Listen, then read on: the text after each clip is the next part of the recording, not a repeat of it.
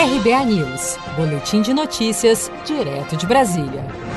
Brasil ultrapassa a marca de 2 milhões de pessoas contaminadas pela Covid-19. Após quase cinco meses do registro do primeiro caso confirmado de Covid-19 em território brasileiro, o Ministério da Saúde informou na noite desta quinta-feira, 16 de julho, que o Brasil atingiu a marca de 2 milhões de infectados pelo novo coronavírus no país. Com 45.403 novos casos confirmados nas últimas 24 horas, 2.012.151 brasileiros compõem o total de atingidos pela Covid-19 em nosso país. No terceiro dia consecutivo, registrando mais de mil mortes em 24 horas, com 1.322 registros nesta quinta-feira, o número de vítimas fatais por Covid-19 no Brasil já totaliza 76.688 óbitos. Entre os meses de maio e junho, a capacidade de testagem para Covid-19 no estado de São Paulo aumentou em 515%,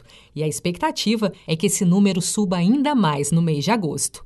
Dimas Covas, membro do Centro de Contingência da Covid-19 no estado de São Paulo, disse que o teste é muito importante para as tomadas de decisões na desaceleração da pandemia em São Paulo. Cada um desses testes da área pública, ele tem um CEP. Sendo positivo, ele tem um endereço. E nós usamos esse CEP para olhar a distribuição da infecção no território e aí desencadear as demais ações. Permitir que essa pessoa que está positiva possa fazer a sua quarentena, da mesma forma que os seus contatos possam fazer quarentena, porque é assim que nós vamos fazer com que diminua a circulação viral. São Paulo hoje lidera o ranking brasileiro, com 19.038 mortes pelo novo coronavírus. O Rio de Janeiro é o segundo com mais vítimas fatais, totalizando 11.849. Os dois estados são os únicos que têm mais de 10 mil óbitos pela Covid-19. Seja para conquistar sonhos ou estar seguro em caso de imprevistos, conte com a poupança do Sicredi. A gente trabalha para cuidar de você, da sua família e proteger as suas conquistas. Se puder, comece a poupar hoje mesmo. Procure a agência Sicredi mais próxima e abra sua poupança. Sicredi, gente que coopera cresce.